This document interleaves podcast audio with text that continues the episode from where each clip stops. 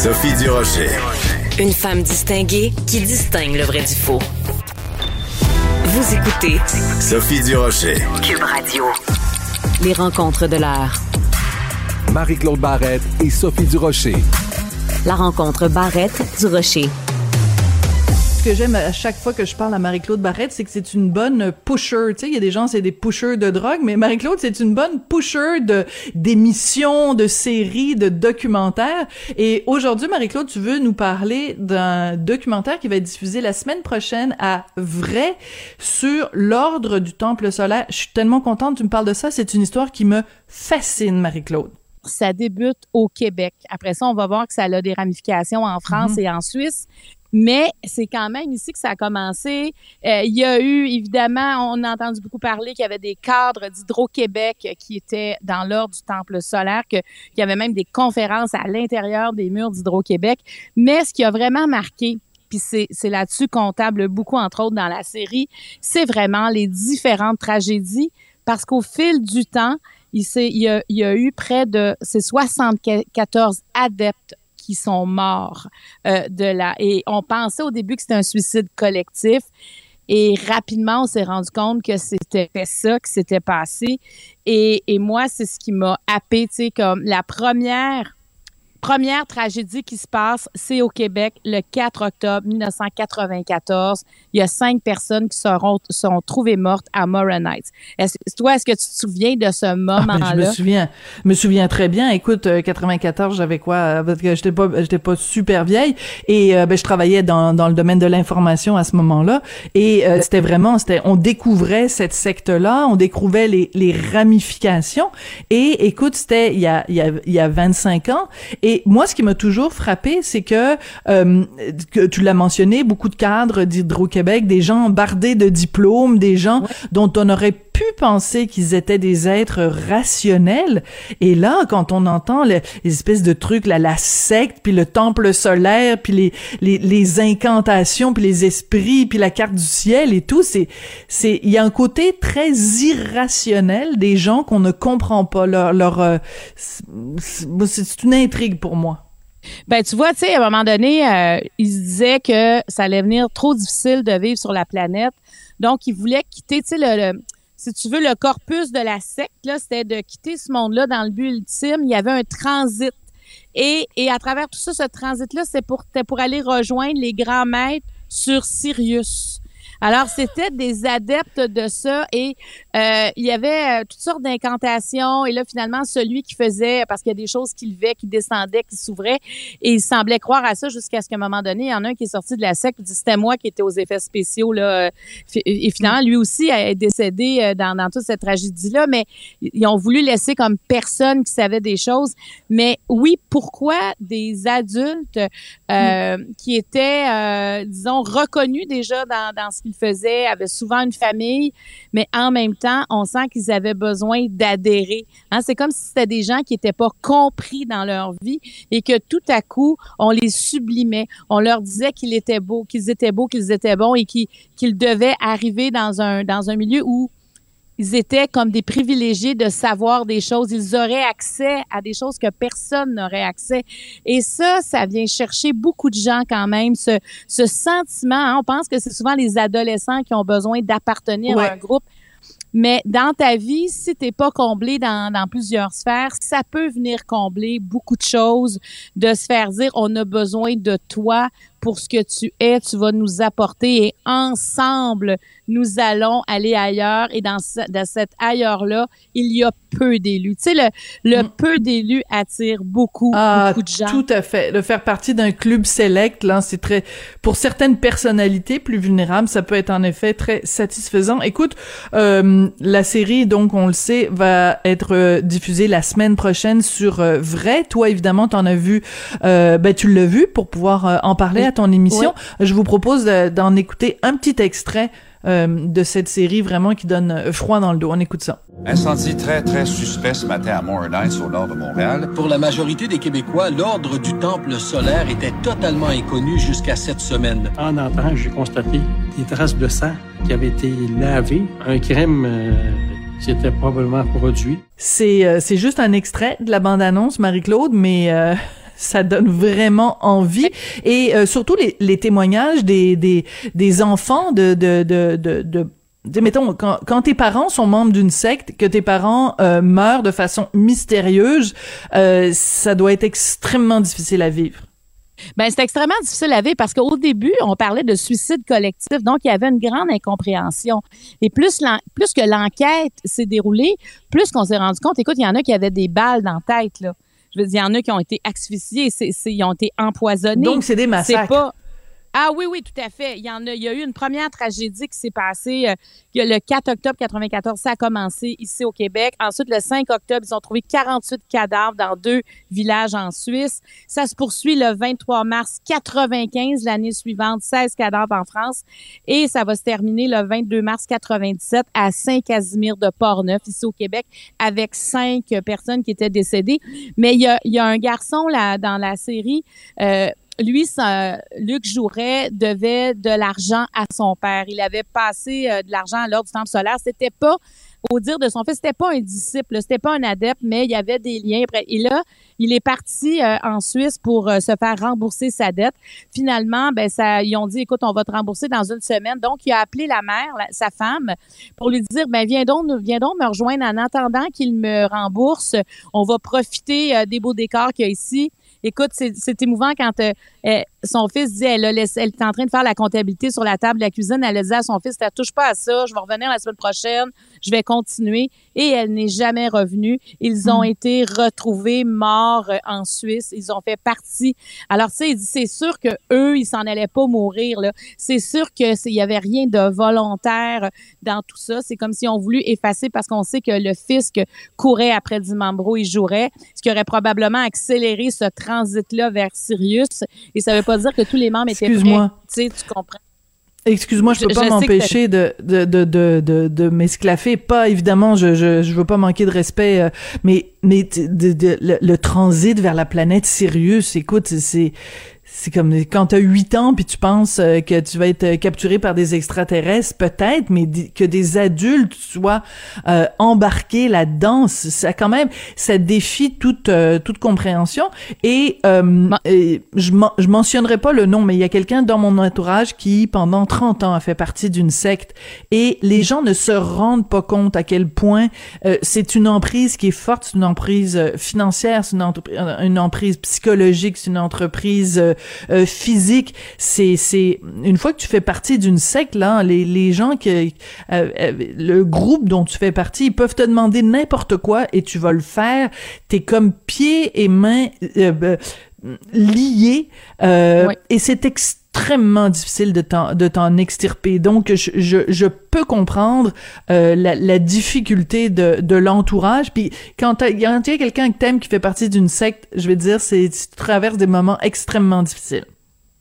Ben, il y a beaucoup d'incompréhension parce que ça fait une scission ça fait une séparation. Tu peux pas être dans, dans une secte et continuer à faire partie de ta vie d'avant comme si de rien n'était.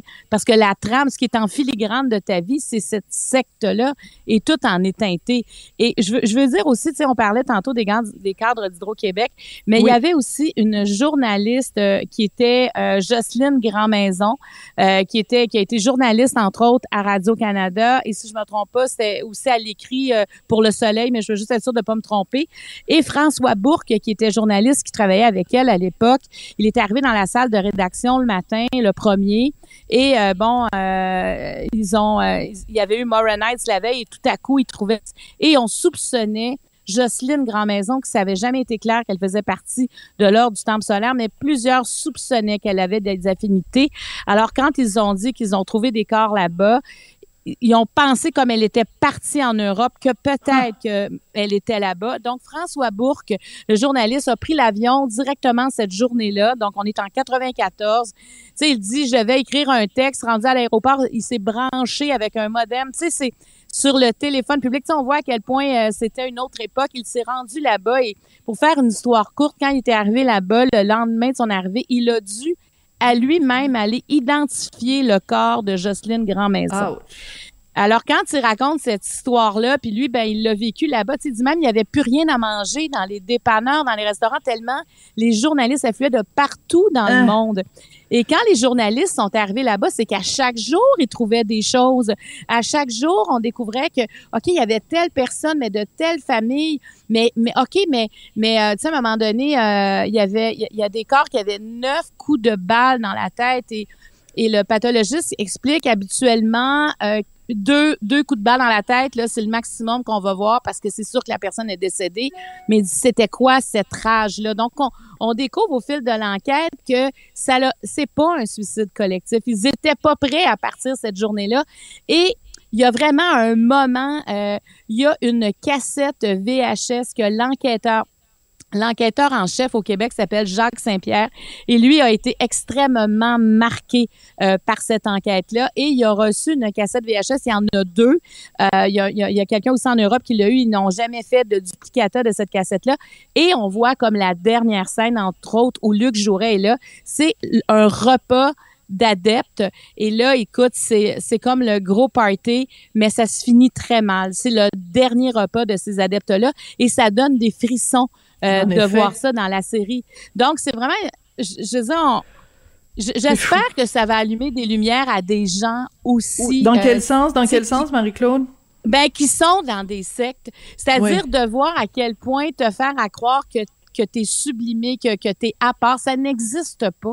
Il y a pas, sais, cette espèce de, de, de côté des êtres supérieurs, là, que, il y en a que dans leur vie, ça leur a manqué, ça, cette reconnaissance. Et quand on leur offre sur un plateau d'argent, ils adhèrent. Et tu sais, ils, ils devaient donner tout de suite en partant à Joe Dimambro, ils devaient leur dire c'était quoi toute leur possession, ce qu'ils avaient, tu sais, donc on peut deviner la suite des choses. Ça fait que déjà quand on s'intéresse à tes biens, à ce que tu possèdes et qu'on essaie de t'en déposséder au nom Oui, tout à fait.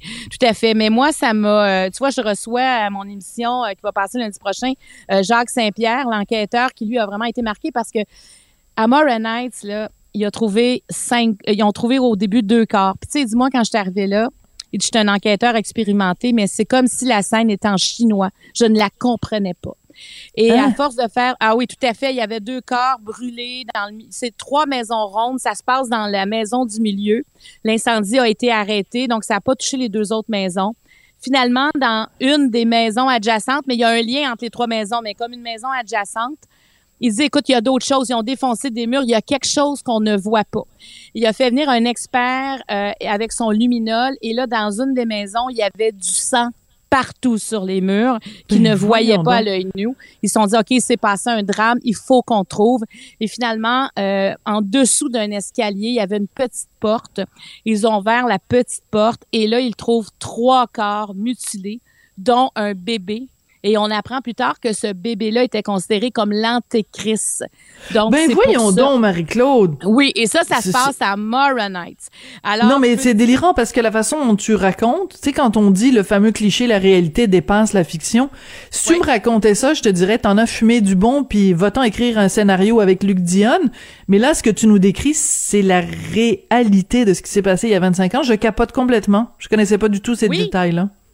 Ben, tu vois, moi, ça, on entendait des choses, mais une fois qu'on entend toute l'histoire euh, de cette façon-là, et l'enquêteur, Jacques Saint-Pierre, je peux te dire une affaire, là, il, est, tellement touchant, là, tu quand, quand tu arrives, et là, quand dans le cœur de ça, tu de comprendre, et là, le Québec devient important dans cette espèce d'enquête internationale, tu parce que ça touche d'autres pays. Donc, il y a, des gens d'ailleurs qui arrivent ici, qui tout le monde essaie de comprendre parce que le casse-tête a été difficile à faire et même à ce jour, il reste encore des choses qui sont pas claires dans tout ça.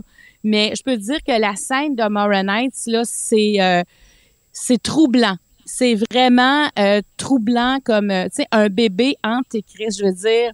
Ça ça n'a pas ça n'a pas de sens et c'est c'est comme ça tout le long, il y a, il y a vraiment il y a vraiment eu des choses là-dedans euh, qui sont difficiles. Alors on peut penser pour les proches de ceux qui ont vécu ça, euh, comment ça doit être dur à se demander mais quel bout que j'ai manqué, comment ça se fait que j'ai pas vu que ça pouvait aller jusque là.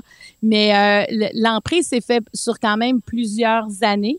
Euh, et même, on, tu te souviens de Richard Glenn, tu sais, celui... Ben oui. Bon, ben il est dans Avec la son série. émission. Ah ouais. Parce qu'il avait reçu Luc Jouret, comme parce que Luc Jouret était homéopathe et il l'avait reçu euh, dans, dans les années fin 80, début 90 à son émission.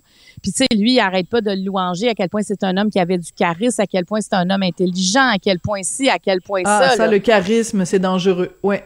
Ben, c'est ce que Joe, Joe Dimambro, quand il a parti cette secte-là, euh, c'est pour ça qu'il est allé chercher, entre autres, pour ça il s'est associé avec Luc Jouret. Lui, c'était le financier et l'autre avait le charisme, avait la, la facilité de, de convaincre les gens. Alors, on peut imaginer à quel point ce duo-là sont devenus forts, mais en même temps, euh, ils étaient... euh, sais, si c'est arrivé, c'est pas parce qu'ils s'en allaient joindre Sirius, c'est parce que là, ils étaient vraiment mal pris. Ils avaient des dettes. C'était, c'était beaucoup ça, le, le, le, le problème. Mais euh, je veux dire, c'est assez fascinant de Fascinant. voir que ça s'est passé. Chez et- nous. Et aussi Ben la oui. facilité avec laquelle des gens euh, peuvent se faire euh, duper, embrigader, euh, c'est absolument euh, fascinant. Mais aussi, euh, d'une certaine façon, euh, comment se fait-il? Parce que tu sais, t'as fait un documentaire aussi sur euh, des, euh, des des enfants qui ont été élevés comme ça euh, dans des dans de- dans différentes sectes. Communauté Comment se fait-il que ouais. Voilà. Et euh, comment se fait-il que, alors qu'on sait, il y a des gens autour qui savent qu'il y a des choses qui se passent et euh, que les autorités sont parfois impuissantes à, intervenir? En tout cas, je sais pas si dans le cas du temple solaire, c'est, vraiment ça. Mais en tout cas, quand, quand on regarde différentes sectes aller, on se dit, mon Dieu, comment ça se fait que personne fait rien? Marie-Claude, euh, tu nous donnes vraiment envie, non seulement de regarder la série sur vrai la semaine prochaine, mais aussi de regarder ton émission lundi. Alors, je te souhaite une excellente fin de semaine. Et, euh, en plus, tu vas pouvoir prendre un petit verre parce que ton défi 28 jours euh, est, est pas euh, est suspendu pendant la fin de semaine. Exactement, exactement. Donc, à cette fin de semaine-là, je vais être, je vais être capable d'en prendre un petit peu. Mais peut-être que j'en prendrai pas. Écoute, je vais voir ce que ça va donner. Moi qui n'étais pas très pro 28 jours, check-moi bien. Peut-être que je le fais au complet. À On s'en parlera. On s'en parlera lundi matin. Bonne fin de semaine, Marie-Claude. Bon week-end. Merci. Bye bye.